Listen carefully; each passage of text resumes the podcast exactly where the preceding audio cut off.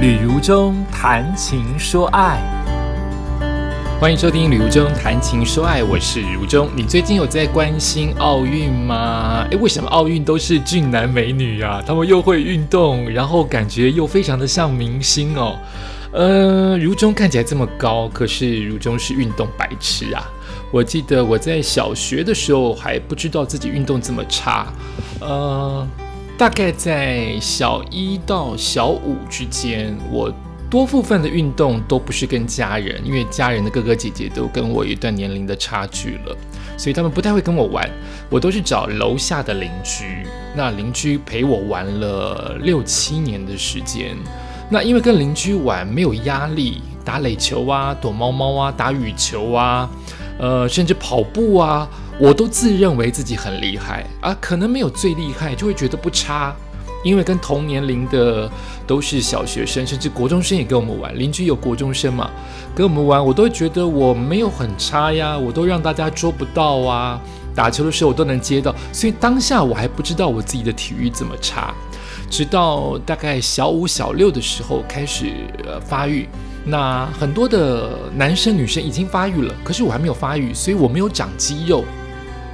我还是那个斯斯文文的、自以为很会运动的人，就发现很厉害的人会跑步，很厉害的人开始会打躲避球，很厉害的人开始尝试篮球啊！我知道我落后了，所以当下有点小自卑。你知道，当你一直是一个风云人物，忽然发现那些风云人物还会运动的时候，你就矮了一截。那很明显，女生就没有。女生应该不会嘲笑你，应该是男生之间的互相的较量，这是很奇特的哦。男人之间常常能够聊天的方向，就是交朋友的方向都是运动。那我发现我那个时候常常被呃一些哥们，当年小五小六的一些哥们啊，其实那个时候故事很长哦。啊，常常会被一些哥们提拔，就是我知道你跑得很慢，但是你是我们的哥们，所以大队接力，你跑不了第一棒、第二棒，你跑不了最后面的二十棒，呃，或者是四十棒，你就跑中间，中间不就是最弱的人吗？可当时就觉得，哎，能跑步也不错，不然班上可能有六十四个人，哇，我们当时小学超多人，六十四个人，你只能选四十个人，你至今。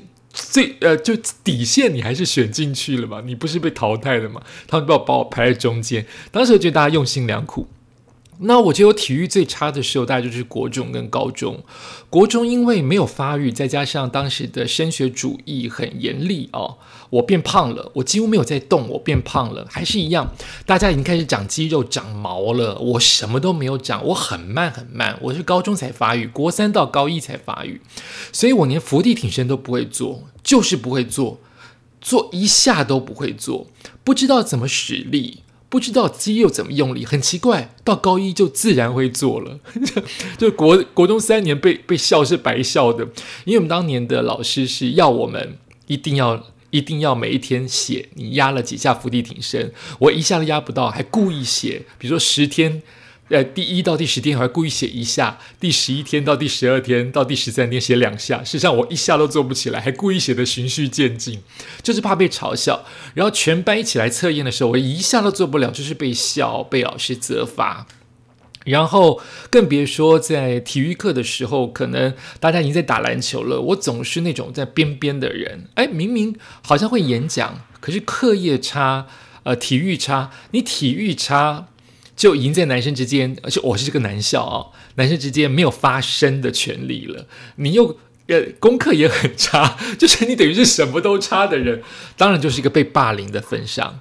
呃，我希望现在霸凌的情况能够少一点哦，不要是因为他的体育或他的功课，但是在孩童时期，也许在大人之间都很难看得这么清楚，总是会有一些。霸凌的事件产生，希望大家都能够找到管道，能够抒发并且解决。太难了，我知道，我知道。然后到了高一到高三，人是升学主义，可是因为我变高了，高一到高三最重要的关键，我变高了，然后大家变成熟了，也就是说，大家的霸凌的方向，就你看我现在笑笑的讲，当时多苦啊！霸凌的方向不会是单纯只看你的课业跟你的体育。呃，因为大家都成熟了，所以我的外表也慢慢变化了。虽然还是非常呆，我当年的绰号叫吕呆小，明明个子长那么高，叫吕呆小。呃，就是个呆呆的人。那当时演讲、还有作文、还有呃功课，再加上我的学校很小，所以竞争的人可能从呃一个一个一个年级，也许当年的竞争是公立学校的话，竞争也许几百人、几千人，可是现在变成呃可能只有一两百人，所以我。我当当年是牛的尾巴，现在是鸡的头，听懂吗？牛尾鸡头，也就是说，人多就是牛，人少的时候我是鸡的首领，所以我很容易被跳出来。我当时并不晓得哦，父亲跟呃当年的国中老师硬要我升私立高中的用心良苦，就是希望我不要一直自卑在牛的尾巴，希望我能当当看鸡的头是如何。所以我当时有了一些信心，虽然我体育还是很差，我还记得当时在高高高二高二上的时候，因为他们不可能派我去打球，我太弱了。他们派我去打排球的时候，是因为全部都是伤兵，非得要一个男生替补。我一上去就连输了十分，就这个有整个比赛就结束。哎，我现在笑着讲，当时是哭都没地方哭。我当年没有哭，我就是闷。闷，那个闷就是想自杀的闷。我知道这件事情很蠢，可是，在众人的眼光、跟责备的眼光、跟对你的失望之下，你很难跳脱。很高兴我现在走过来，还能现在笑笑的讲这些事情。所以我一直到呃当兵哦，后来就去当兵了。当兵大学，我的体育人是不好，可是我发现我跑变快了。也就是说，呃。可能肌肉发达，我没有这么运动，可是自然而然我长肌肉了，所以我跑也变快了。我可能之前提过了，我在大一的时候，呃，虽然班上男生没有太多个，但二十吧，二十个、二十五个之类的，跑四百公尺的时候，我记得我是最后一个。当时的态度就是我，我就是体育差，我跑最后一个，可是结尾的时候我是第一个冲刺到的。哎，太夸张了吧？从二十五个人跑到第一个。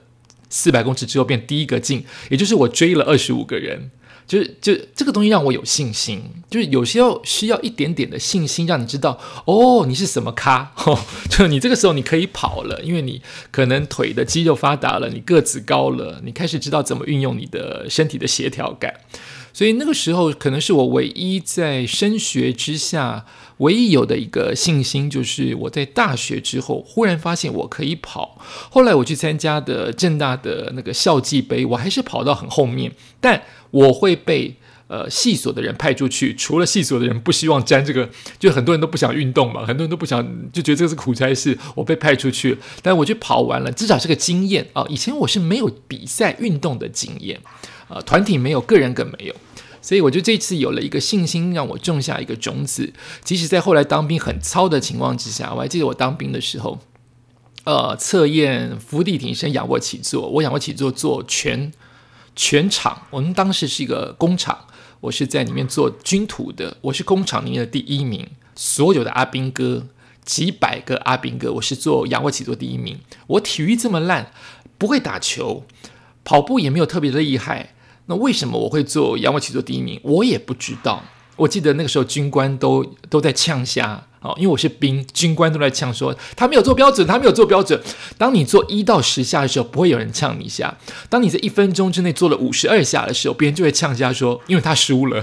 就就男人的心胸好狭窄哦，就啊，他不标准，他不标准。我也不知道，我就做到了第一名。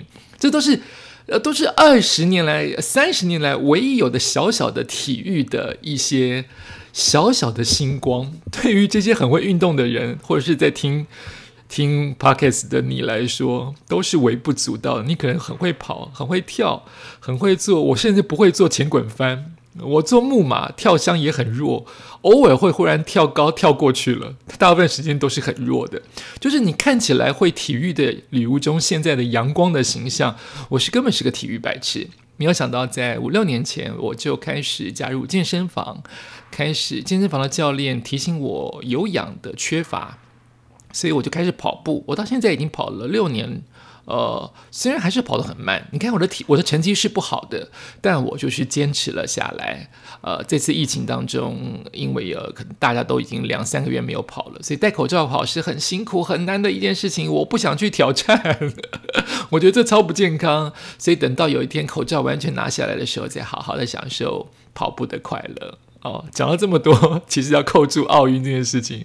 我今天其实要进行的是说故事单元，谈情说爱。我今天要进行的是说故事单元，说一个小故事，跟奥运有关，也跟我们现在的社会有关。就是你知道，同性恋在某一些国家是可以收养孩子的，很多人就会有一些争议。但这些争议在现在时代来看，真的是觉得你们太落伍了，你们太污名化了。同性恋为什么不能养出一个健康的孩子？他们当然可以。这个故事，哎呀，这是来自于哪里呢？让我往回翻一下啊，因为我想讲出它的出处。诶，出处青年发电机。应该是这个网站“青年发电机”，它的作者是庄以晴，他带来的故事叫做《同性恋者收养柬埔寨孤儿》，然后登上了五环殿堂。好，对于美国跳水的奥运选手叫做 Jordan Window 来说，放弃从来不是一种选择。哎呀！忘记看奥运有没有他，正是这种精神让他三度参加奥运的选拔，终于在二零二一年的时候获得了第二名的选拔，而不是奥运哦，哈，是选拔进入奥运，并且将要首度的登上五环殿堂，就是这一届的奥运。而这名二十二岁的美国的国手呢，想把这份荣耀归功于他的养父。回顾 Jordan 的人生旅程呢，他出生于柬埔寨。柬埔寨你了解吗？很多人在还没有疫情的时候去观光过。我呃，我本身没有去过柬埔寨，但是最接近柬埔寨的一次，就是因为自己的 YouTube 频道去采访了柬埔寨咖啡。你有喝过柬埔寨咖啡吗？有些咖啡都是需要加一点点糖，棕榈糖，所以微甜哦。好，继续说。一岁的时候呢，他的亲生的父母亲 Jordan 这名国手呢，呃，亲生的父母亲不幸的去世，他被送往他呃柬埔寨的首都金边的孤儿院。这个时候，有一位美国的单身男同性恋收养了他，将他接回了美国的加州。从此，Jordan 有了一个家，生活也变得更精彩。在这名同性恋的养父细心照顾之下，让原本患有营养不良、疥疮和肠道寄生虫的 Jordan 快速的恢复健康。在他七岁的时候，他的同性恋父亲帮他预约了水上夏令营。哇，这个契机在那里呢，让 Jordan 被当时奥运的金牌教练 Tim 注意到了他的运动天赋，邀请 Jordan 来参加跳水，更向他的同性恋父亲说。你的孩子 Jordan 有一天会成为全国冠军，还有可能成为奥运国手哦！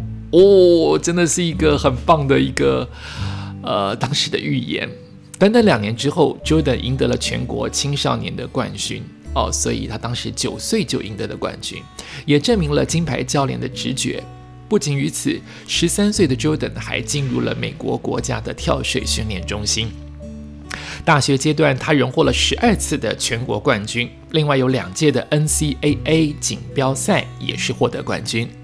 直到现在，他参加过三届的奥运选拔赛，终于实现了十五年来的梦想。而在接受采访时，Jordan 首先谈到了他的同性恋父亲的支持。他说：“如果没有我爸的爱还有支持，我就不会站在这里。能够让家人和教练团因他而感到自豪，Jordan 再高兴也不过了。”他说：“经历了很多的痛苦和障碍，这是一段相当漫长的旅程，但最终是成功了。”所以，Jordan 始终都相信，带着积极的心，还有面带微笑，任何的事情都可能发生。这个网站上面就有抛出 Jordan 跟他爸爸的合照，两个帅哥哦。曾经不被看好的同性恋者能够养出身心健康的孩子，Jordan 的家就是能够反驳那一些不正确、污名化的说法。他们曾经和孩童一起合作了一本书，叫做《不再是孤儿：男孩的真实故事》，阐述了这对父子的头呃独特的故事。Jordan 也在五年前，也就是二一哎二零零二零一六年哦，他被收养后的第一次，他才回到了他的柬埔寨。就是这么多年来，他都是跟他的同性恋父亲生活。他终于有机会回到柬埔寨，为孤儿来表演跳水，激励曾经和他们一样的孩子们。就已经站上了期待已久的五环殿堂。哎呀，你待会去追一下他到底成绩如何。久等仍然是老话一句，他说：“持有积极的态度，任何的事情都可能发生。”把这个故事说给大家听，也谢谢这位作者跟这个网站能有这样子一个很棒的人间的美好的事情来做发表，在我们父亲节的前夕，也献给所有的爸爸。